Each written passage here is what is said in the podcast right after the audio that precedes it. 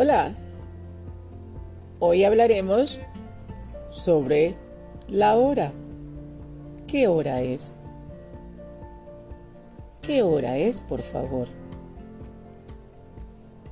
What time is it? Today we will talk about telling the time. I hope you have the time to listen to me. Espero que tengas el tiempo para hablar conmigo. Tiempo. Hora. See you later. To tell the time in Spanish is not as complicated as you might think. What makes it a bit difficult is the inability to understand when to use the verb ser. In this case, ser is used both in the singular and in the plural.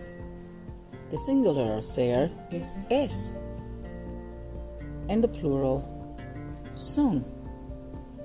But in English, is is and are. Is it that complicated now? Let's begin. For midnight or noon, you begin with es. Example, ejemplo, es el mediodía. Es el mediodía. It's noon. For the evening, es la medianoche. Es la medianoche. It's midnight.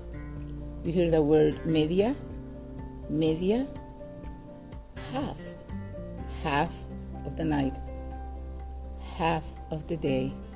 Mediodía, half of the day. Medianoche, half of the night. The night is actually just beginning. It's midnight. So when we're going to tell the time and it's not plural, plus you add a couple of minutes, we do as follows. Es la una menos cuarto. Es la una menos cuarto. It's 15 till 1. It's 15 till 1. You could also say, es la una y quince. Es la una y quince. It's 15 till 1.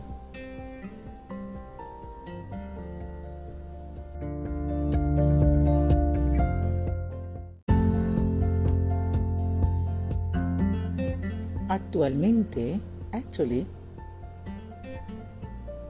la una menos cuarto es las 12.45 minutos. It's 15 till 1. 12.45.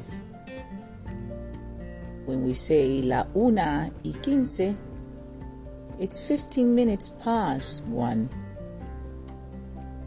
Sorry for the confusion. Let's continue. Es la una menos 20. Es la una menos 20. Indicates that it's 20 minutes to the hour. The hour here is 1. It's 20 till 1. Let's uncomplicate it.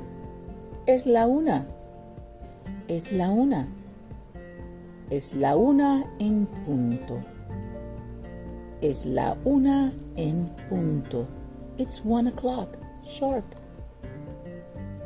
It's exactly one o'clock. Es exactamente la una. Es la una y cuarto.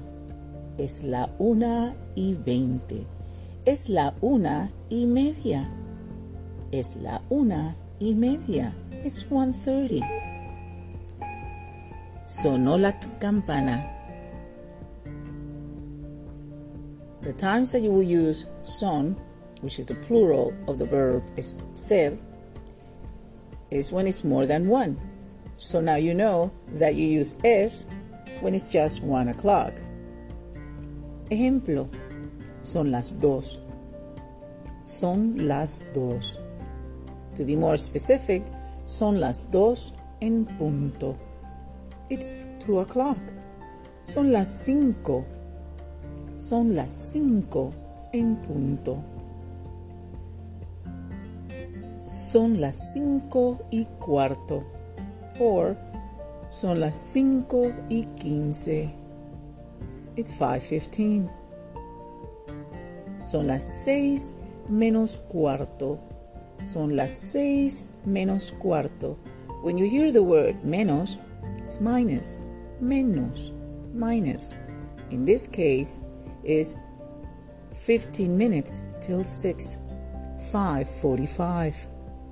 5.45. And we continue. Son las 3, son las 4, son las 5 del día, de la tarde, of the day, of the afternoon. Son las 6, son las 6, son las 7, son las 7, 7 o'clock, it's 7 o'clock. Don't complicate it. When we are not dealing with specific time, we say, son las dos de la madrugada. Son las dos de la madrugada. It's two o'clock.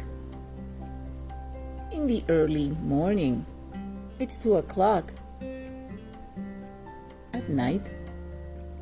Son las siete de la mañana. Son las siete de la mañana. Mañana is morning. Mañana is tomorrow also. But when telling time, Mañana es morning, por la mañana. Son las 7 de la mañana. Por la mañana, I'm going to do this in the morning, during the morning. Son las 5 de la tarde. Son las 5 de la tarde. Tarde is not necessarily late. The word for late en español is tarde. Tardy, tarde.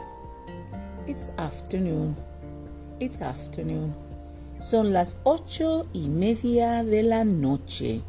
Son las ocho y media de la noche. It's 8.30 in the evening. Noche, evening. Noche is also night. But to be specific, when telling time, we say evening.